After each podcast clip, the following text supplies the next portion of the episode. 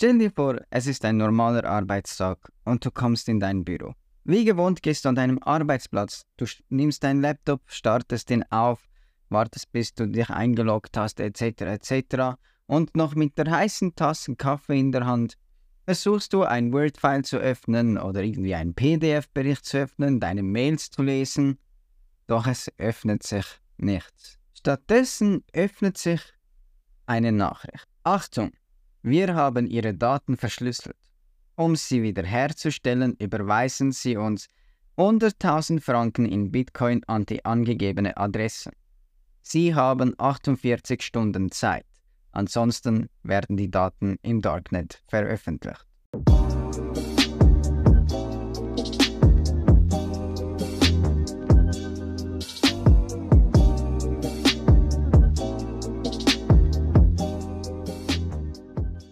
Hallo, schön, dass du hier bist. Ich bin Nini, dein freundlicher Hacker aus der Nachbarschaft. In meinem Videopodcast Cybercrime mit Nini schauen wir uns Cybercrime-Aktivitäten in der Schweiz und in der Dachregion an. Der heutige Fall bzw. die heutigen Fälle ähm, haben mich zuerst interessiert, da ein Softwareunternehmen davon betroffen war. Nicht nur irgendein Softwareunternehmen oder eine Softwarefirma, sondern Concevis. Nun, wieso ist es interessant, dass es Concevis ist und nicht nur irgendeine Softwarefirma? Weil Concevis Softwaredienstleister und Dienstleister für den Schweizer Bund und andere staatlichen Behörden ist.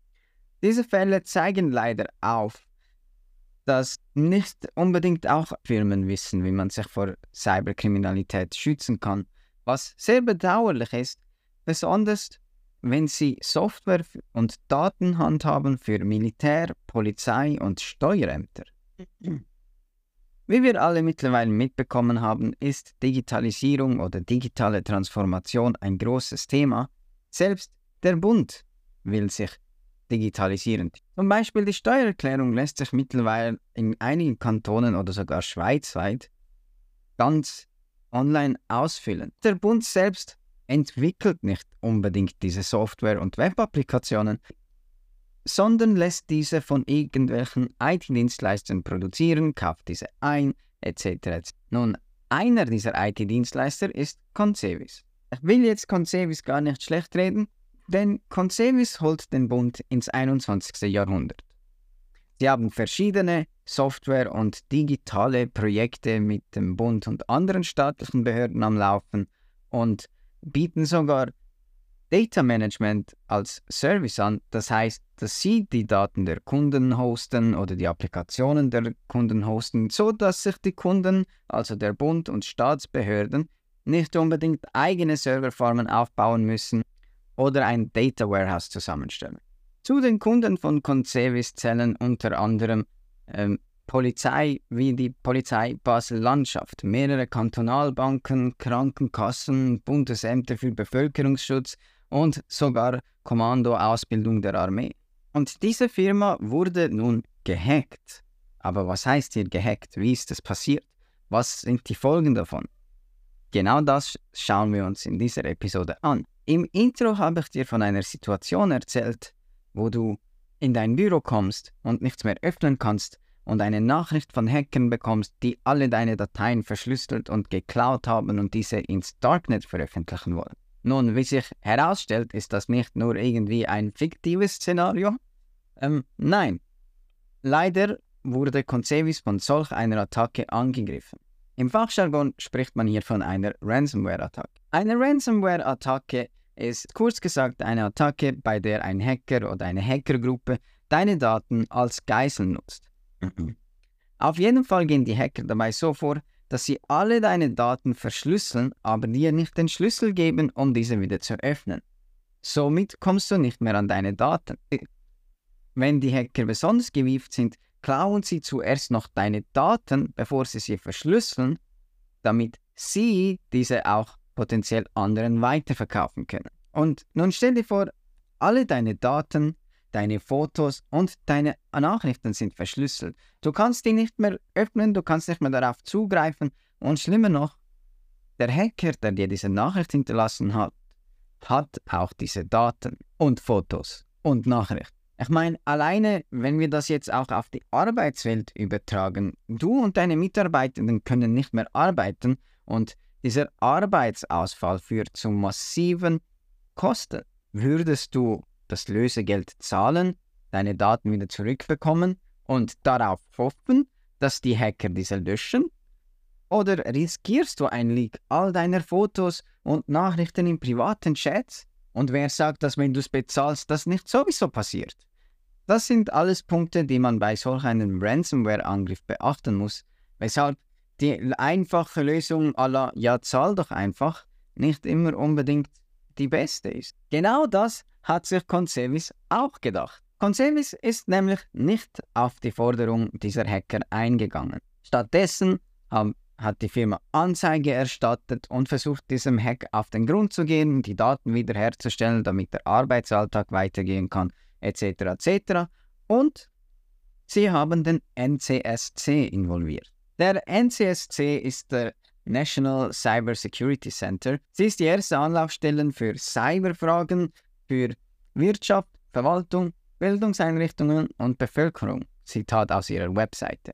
Ähm, was das genau heißt, ähm, bin ich mir nicht ganz sicher, aber sie sind vor allem zuständig auch in allen Belangen der Cybersecurity rund um die Schweiz und gehören aber zum Finanzdepartement, was ähm, mich irgendwie wundert. Sollten die nicht eher zum VBS oder so gehören?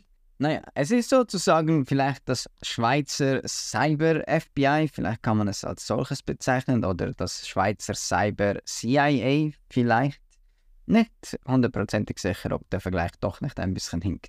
Auf jeden Fall wurde das NCSC dazu involviert, um diesen Fall besser zu untersuchen. Und zwei Wochen später kam dann der nächste Schock. Am 14. November meldete Concevis dem NCSC, dass die Daten nun im Netz geleakt wurden. Das heißt, sie stehen online zum Verkaufen. Dabei sind auch private Daten von Schweizer Bürger und Bürgerinnen drinnen.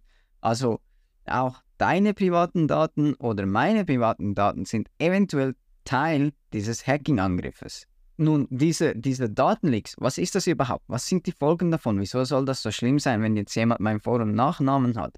Naja, also diese Daten sind nun online für alle käuflich. Und wie wir später sehen werden, sind die Kunden, also sind diese Daten, die man hier über dich und mich potenziell finden könnten, relativ heikel. Sogar so heikel, dass man Opfer eines Identitätsdiebstahls werden könnte. Nicht nur das, auch Wissen über politische Ausrichtungen, Einkommen und Vermögen, Bussen und vieles mehr finden sich in diesen Datenleaks. Doch wo findet man diese Datenleaks? Warum nimmt man die nicht einfach aus dem Netz? Wir haben doch das NCSC, kann doch einfach sagen, die sollen das aus dem Internet weglöschen. Nun, so einfach ist es dann leider doch nicht. Diese Daten werden in was sich umgangssprachlich das Darknet nennt, verkauft. Du kannst dir das Darknet mehr oder weniger als geheimes Internet vorstellen, wo man relativ anonym legale Dinge kaufen kann. Also man kann wirklich alles kaufen. Stell dir einfach einen Online-Schwarzmarkt vor, bei dem du Waffen, Drogen, Hackingdienste und Daten kaufen kannst. Und das sind noch die harmlosen Dinge, die du im Darknet bekommst. Und in genau diesem Darknet befinden sich jetzt Daten der ÖKK, Symphony, Migrobank, Steuerverwaltung, Bundesamt für Sozialversicherungen und dem VBS. Aber gehen wir mal einen Schritt zurück. Das waren alles Kunden von Concevis. Wichtige Institutionen zum Teil, Krankenkassen, Banken, das Militär. Ähm, ich weiß nicht, was noch kritischer sein sollte als das Militär und Krankenkassen und Banken. Aber es sind nicht echte Daten. Es waren zum Glück nur Testdaten. Immerhin werden die Applikationen nicht unbedingt bei Concevis selbst gehostet, sondern dann schlussendlich doch beim VBS oder bei der ÖKK oder bei der Symphony.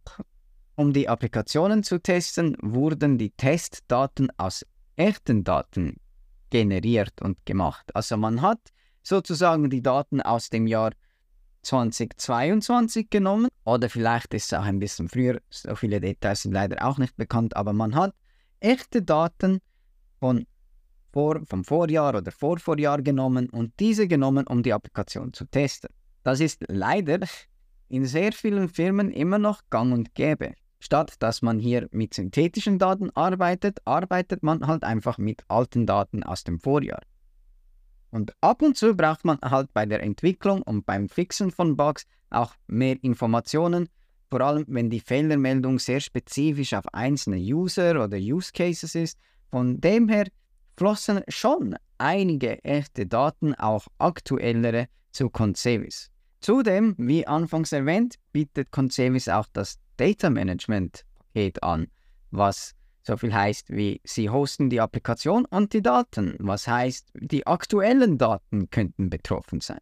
Die Firma Conservis selbst schreibt, dass von einem umfangreichen Datenabfluss ausgegangen werden müsse. Und der NCSC nennt diese Daten, die ich vor ein bisschen umschrieben habe, operative Daten der Bundesverwaltung. Naja, das klingt ja nicht so toll. Conservis hat nach diesem Angriff aber ihre Kunden relativ schnell von ihrer Webseite entfernt, damit man nicht genau sieht, welche Kunden jetzt eventuell betroffen sind, damit die Hacker nicht genauer wissen, was hier abgeht. Aber dank der Wayback Machine des Web Archives war es mir trotzdem möglich zu sehen, wer diese Kunden sind oder waren. Eine dieser Applikationen habe ich mir sogar ein bisschen genauer angeschaut, denn die steht der Öffentlichkeit zur Verfügung. Und dabei geht es um das Online-Formular für Gesuche zur Bewilligung von Standaktionen, Demonstrationen und Kundgebung. Dieses Formular habe ich mir selbst angeschaut, ein bisschen darum herumgespielt und mal geschaut, was für Daten sollten denn da eingegeben werden. Und unter anderem musste man natürlich angeben, wozu man diese Demo machen will oder diese Kundgebung, also vielleicht auch welche politische Message man verteilen will oder gegen was man demonstrieren will, etc. etc. Den ganzen Ablauf davon, was dabei gemacht wird, ähm, ähm, ist eine Top-Möglichkeit jetzt für Hacker herauszufinden, wie du dich eventuell politisch engagierst, was nicht Sinn und Zweck unserer anonymen Demokratie ist. Aber das war erst die Spitze des Eisbergs, denn wie sich herausstellen wird, ist das nicht der erste Angriff auf einen Dienstleister für Bundesverwaltung. Es ist sehr beunruhigend, doch es zeigt sich ein kleiner Trend. Es gab nämlich schon mal so einen Vorfall im Mai, und zwar waren hier das Opfer dieser Attacke Explain. Auch Explain ist eine Firma, ähnlich wie Concevis, die Dienstleistungen und Software für Bundesbehörden und andere ähnliche Institutionen anbietet unter anderem sind die Kunden von Explain das Bundesamt für Polizei, kantonalen Polizeikorps und der Schweizerische Nachrichtendienst. Für die, die es nicht wissen, der SND, also der Schweizerische Nachrichtendienst, ist das schweizerische Pendant zur NSA. Das ist sehr beunruhigend, denn ähm, es zeigt sich, dass vermehrt Dienstleister oder IT-Dienstleister für den Bund angegriffen wurden. Also das heißt, der Bund scheint Probleme mit seiner IT-Lieferkette zu haben. Das heißt, auch wenn der Bund oder diese Behörden, die jetzt Kunden dieser Lieferanten sind, alles richtig machen, alles abwehren und nie gehackt werden, können die Daten auch abfließen, wenn die Lieferanten oder IT-Lieferanten dieser Behörden gehackt werden.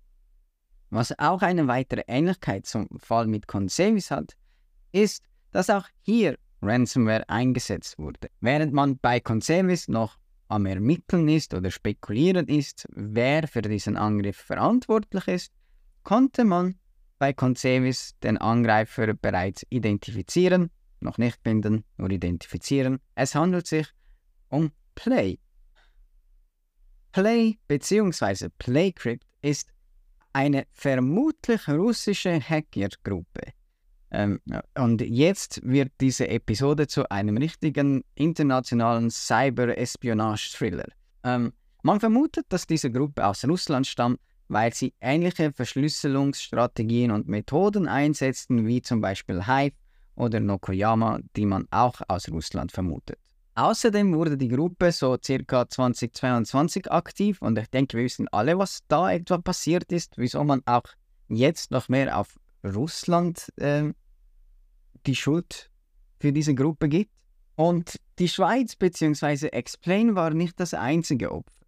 Zu ihren Opfern gehörten bereits die USA, Brasilien, Argentinien, Deutschland, Belgien und die Schweiz. In ihren Attacken haben sie oft Dienstleister, also die IT-Lieferkette dieser staatlichen Organisationen dieser Länder, die ich vorhin aufgezählt habe, angegriffen. Um sich Zugang zu diesen Organisationen zu verschaffen, nutzt PlayCrypt Sicherheitsschwachstellen in FortiOS aus. FortiOS ist das OS, das Fortinet zur Verfügung stellt und Fortinet bietet vor allem Firewalls und VPN-Dienste an. Aber relativ oft nutzen die Hacker auch geklaute Passwörter. Sind sie einmal drin, nutzen sie die Active Directory, um sich lateral zu bewegen und exfiltrieren und verschlüsseln die Daten. Aber schauen wir uns doch im Detail an, was das überhaupt bedeutet. FortiOS hat wie jede Software einige Sicherheitsschwachstellen, die aber auch relativ schnell gefixt werden. So sind zum Beispiel im 2018 und 2020 zwei Schwachstellen bekannt geworden. Eine erlaubt es auf versteckte Pfade zuzugreifen, eine andere erlaubt die MFA-Anmeldung, also das, wo man auf dem Handy nochmals checken muss, dass man wirklich sich selbst ist mit Google Authenticator etc. etc., also Zwei-Faktor-Authentisierung, ähm, erlaubt es dieses Login zu umgehen. Nun, diese Schwachstellen sind bereits zweijährig, als sich dieser Angriff äh, oder als diese Gruppe aktiv wurde. Das heißt, dass man eigentlich relativ sicher unterwegs ist gegen diese zwei spezifische Angriffsmöglichkeiten, die diese Hackgruppe PlayCrypt einsetzt, wenn man regelmäßig seine Systeme und Infrastruktur im Allgemeinen updatet. Das heißt, wären diese Systeme gepatcht worden mit den neuesten Versionen, dann wäre diese Schwachstelle gar nicht möglich gewesen und die Gruppe PlayCrypt hätte sich einen anderen Weg suchen müssen. Also Handy immer aktualisieren. Nun, aber das hindert PlayCrypt nicht zwangsweise daran, sich trotzdem Zutritt zu verschaffen. Die Gruppe PlayCrypt nutzt nämlich die effektivste Hacking-Methode der Welt, Phishing. Leider ist Phishing nicht unbedingt mit irgendwelchen technischen Fixes oder Firewalls 100% lösbar. Es gibt Tools, die da helfen können, aber es ist nicht 100% lösbar. Und diese Phishing-Mails werden mit der Zeit auch immer besser und besser. So können sich zum Beispiel aus E-Mails von Microsoft angeben. In den E-Mails werden dann die Opfer dazu aufgefordert, innerhalb von 24 Stunden das Passwort zu ändern, sonst werden die Accounts gesperrt. Natürlich kriegt man dann als Opfer einer solchen Attacke irgendwie Druck, oh, ich muss das bis morgen erledigt haben, sonst kann ich nicht auf meine Accounts zugreifen und verliere alle meine Daten. Also man rechnet hier mit einer gewissen Angst und einem Zeitdruck, das machen die Hacker übrigens absichtlich, damit dann die Opfer unvorsichtig agieren, schnell agieren und ihr Passwort eintippen und das zu ändern und zack, haben die Hacker das Passwort geklaut. Das Problem dabei ist, dass oftmals viele das gleiche Passwort für verschiedene Webseiten nutzen, was eigentlich ein sehr großes No-Go ist, weil das erlaubt dann den Hacker oder diese Gruppe PlayCrypt Sobald du einmal das Passwort irgendwo eingegeben hast, sie es von dir geklaut haben, auf alle deine Accounts zuzugreifen.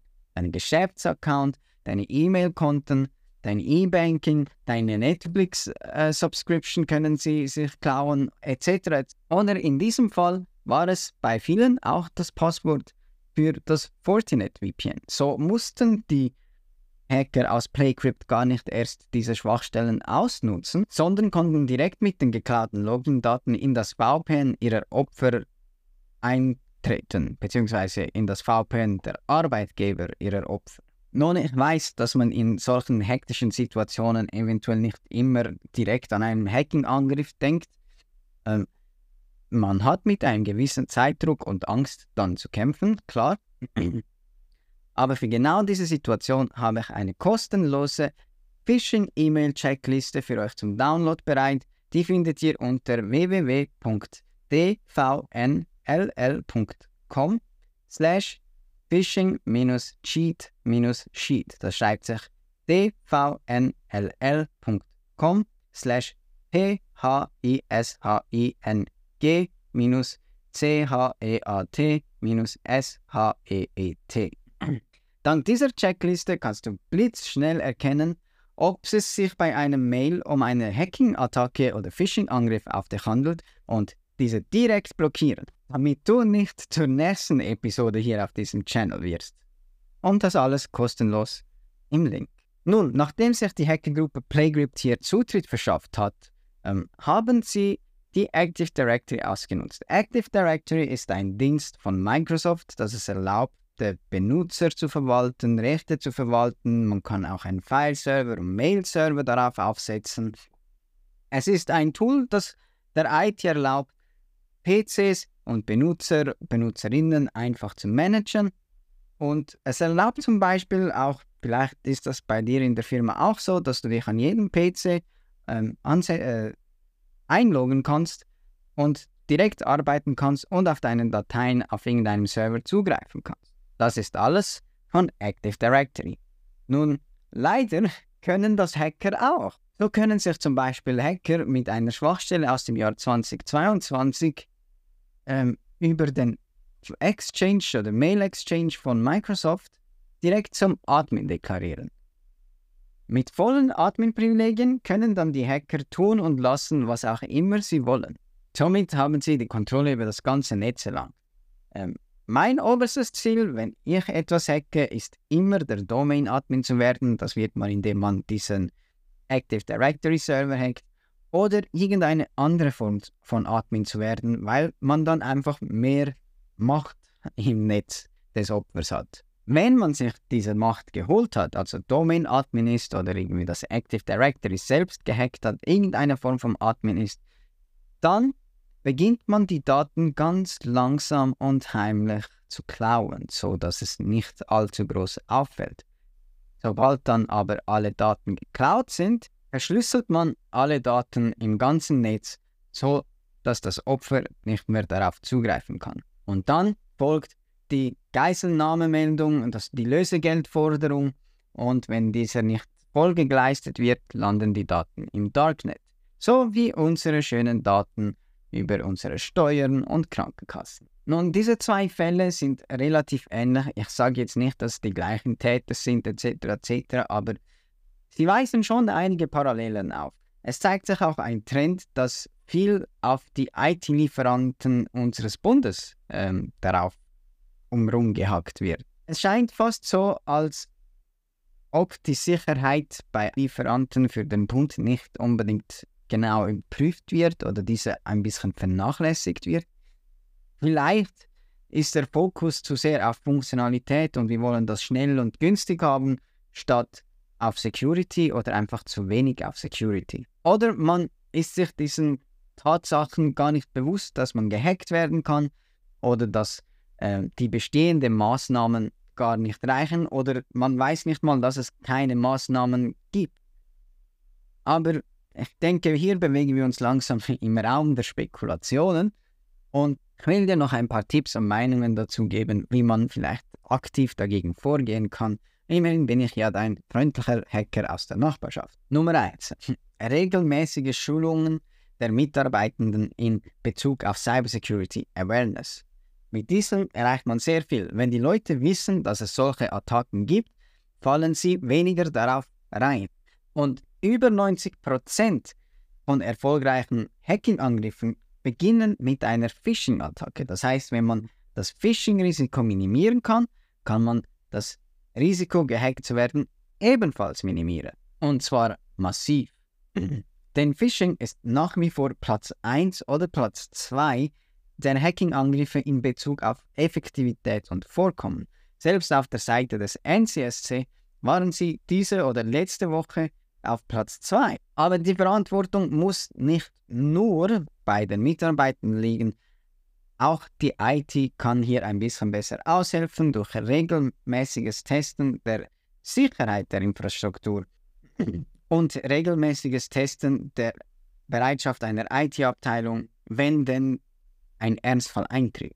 Ähm, damit meine ich nicht mit den klassischen ISO-Audits, die haben auch irgendwo ihren Platz, aber mehr mit Tabletop-Übungen, also wo man diese Situationen ein bisschen trocken durchspielt mit dem Team, oder Red Teaming, wo, wo man jemanden wie mich zum Beispiel anheuert, um die Sicherheit des Systems zu überprüfen, ähnlich wie Penetrationstests. Das wäre meine Empfehlung. Zum Schluss sage ich noch, wer weiß, was sonst noch für unentdeckte Angriffe erfolgreich waren und welche Daten nun auch schon von uns im Darknet sind. Äh, lasst es mich in den Kommentaren wissen, falls ihr wisst, welche Daten wir jetzt im Darknet haben. Und dieser Fall ist relativ neu, also November, das heißt vor circa zwei, drei Wochen zum Zeitpunkt der Aufnahme. Das heißt, wenn sich mehr Informationen ergeben und ihr ein Update oder eine zweite Episode dazu haben wollt, lasst doch ein Like hier, ein Abo hier und kommentiert doch bitte, was euch an diesem Fall besonders interessiert hat. Bis zum nächsten Mal, Nini.